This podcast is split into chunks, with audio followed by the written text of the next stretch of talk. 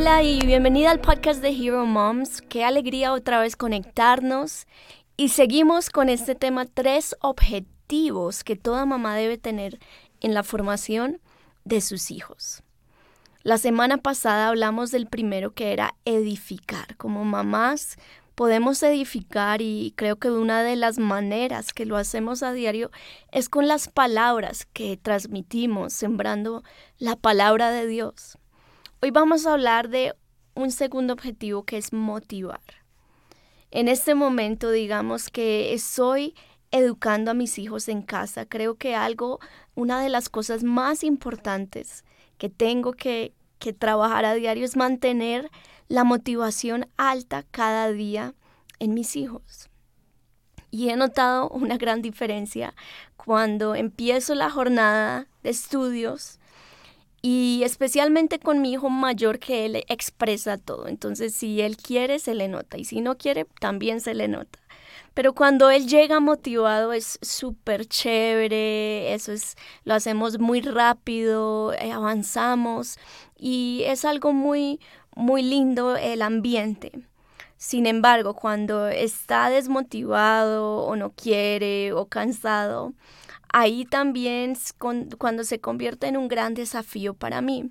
Así que constantemente le pido a Dios que me ayude a mantener viva esta motivación en casa para que pues el aprendizaje se convierta en un estilo de vida y no algo forzado, ¿sí? Y bueno, he descubierto que lo primero que cada persona busca es que se sientan genuinamente amados y escuchados. A veces Caemos en el error de pensar que para ser maestra o para disipular o formar a nuestros hijos, lograr enseñarles algo, debo como mamá hablar y hablar y hablar. Sin embargo, creo que la base de una excelente educación es observar es conocer, es escuchar al estudiante y a medida que pasa el tiempo notaremos algunas cosas específicas que despiertan el interés en nuestros hijos, que tal vez van a cautivar la imaginación, que van a hacer que la creatividad salga a, a florecer en cada uno de los hijos. Entonces, esta observación detallada, con cuidado, eh, nos va a llevar a proveer también elementos necesarios para seguir avivando esos intereses que ya están eh, natos en cada persona, sobre todo en los primeros años de vida, ellos son absorbentes, pero también son exploradores, eh, quieren conocer el mundo también. Y cuando nosotros generamos estas oportunidades, pues vamos a ver que el ambiente cambia, van a, llegar motivados, van a llegar con nuevas ideas y eso es algo muy lindo que uno puede experimentar como, como padres. Digamos, les comparto hoy en este eh, podcast algunas de las cosas que he descubierto en relación a los intereses de mis hijos. Noah, digamos que en este momento tiene ocho años.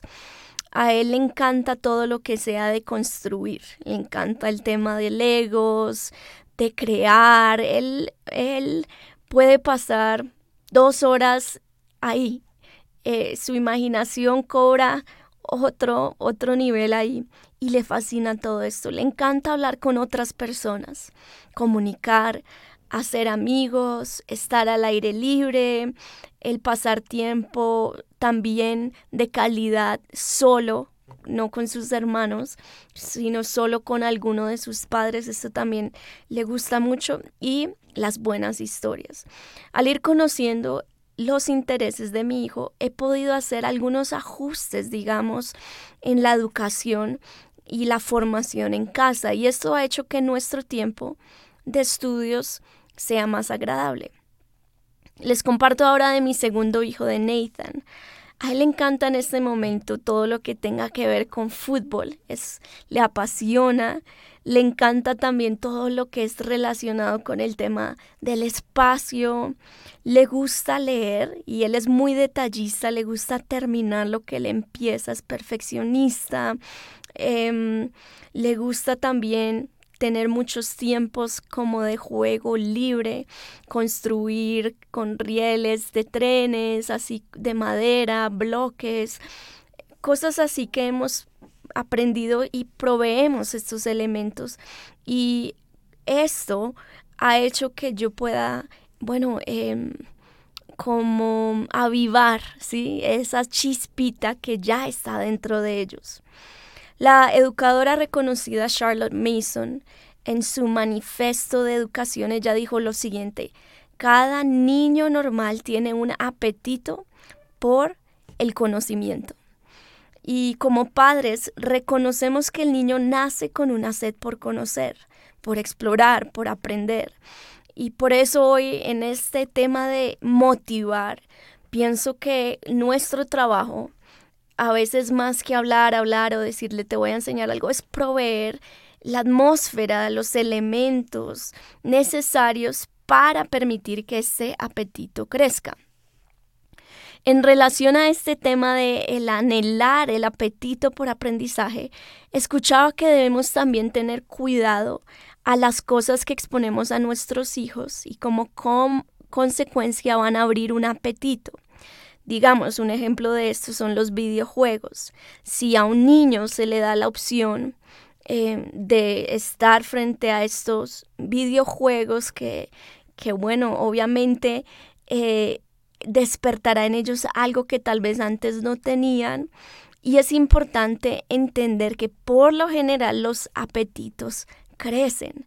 Por eso debemos asegurarnos a qué cosas queremos llevar a nuestros hijos antes de darles un teléfono, un videojuego. Bueno, ese es un apetito que yo quiero que crezca en él. ¿O será que prefiero esperar y tal vez cuando esté más, más grande, más maduro, que tenga esta oportunidad. Son cosas para poner en la mesa y evaluar. Algo que personalmente me he propuesto es que en mi casa haya el apetito por buenos libros, eh, libros físicos, el que ellos puedan, bueno, buscar por sí mismos si encontraron tal vez una araña eh, afuera de la casa, bueno, que puedan entrar y ir a diferentes libros y ellos mismos investigar, explorar.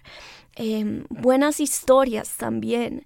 Eh, esos apetitos que quiero despertar en mis hijos. Otro es el apetito por la Biblia.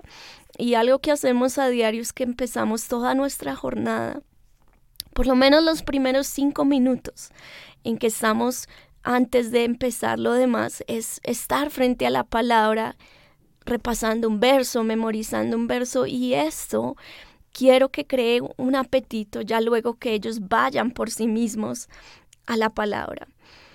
Em, otro apetito, bueno, el de explorar, el de pasar tiempo al, al aire libre, el que tengan contacto con la naturaleza, es algo que me ha ayudado a poner límites, digamos, en relación al tema de estar frente a lo digital, a las pantallas.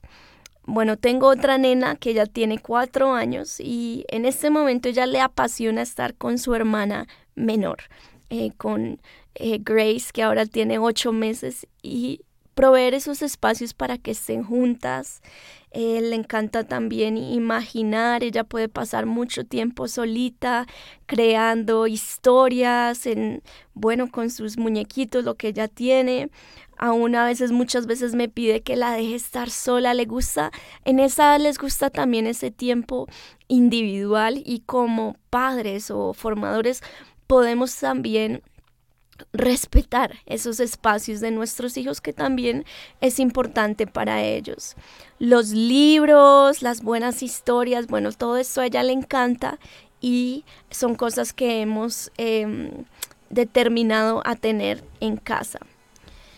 Y bueno, mi otra hija menor que tiene tres años, ella le encanta la danza, entonces tener música, canciones, rondas, todo esto es importante porque no solamente pues alimenta ese apetito que tiene, sino que le da oportunidad de aprender nuevo vocabulario en español, en inglés, todo esto ellos en esta edad es la mente absorbente, son esponjitas y todo lo reciben. Le encanta todo lo que es súper femenino, los vestidos, las carteras, todo lo relacionado con princesas, bueno, esa es mi joy y le encanta también ese toque físico, que le digamos que la amamos, que le demos besitos, que le expresemos verbalmente nuestro amor por ella. Eh, los ojos se le iluminan y es muy lindo verlo. Entonces, cuando hice este ejercicio de ver, bueno, por cada uno de mis hijos, qué les apasiona a ellos,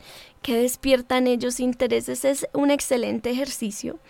Y hoy te quiero motivar a que tú puedas hacerlo en casa, que tal vez te tomes un tiempo, anotes en un cuaderno aquellas cosas que has notado que motivan a tus hijos y tal vez qué puedes hacer en casa para seguir nutriendo este apetito y crear esta atmósfera de motivar a aquellos que Dios nos entregó. Por último, como comentaba al principio, la base de una educación es primordialmente que se establezca una relación de confianza.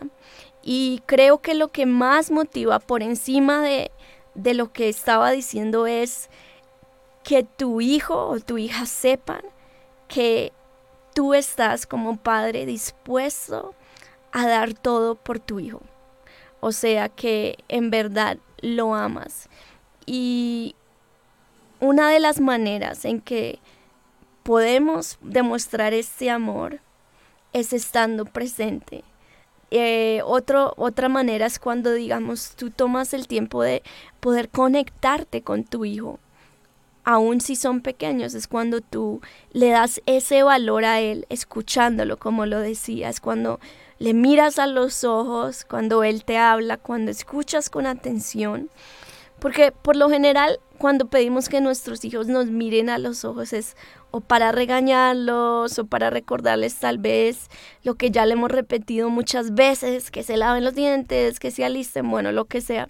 Pero ¿qué tal si también tienes esta semana un tiempo en que esporádicamente le pides a tus hijos que te miren a los ojos y cuando lo hagan, tú le puedas expresar cuánto amas a tus hijos, estar presente, qué talentoso piensas que son y un complemento que salga de lo más profundo de tu corazón. Eso sí que motiva a un niño, especialmente si sale de eh, alguno de sus padres. Y bueno, pues este fue todo nuestro podcast por hoy. Pero bueno, te motivo a que estés conectada la siguiente semana.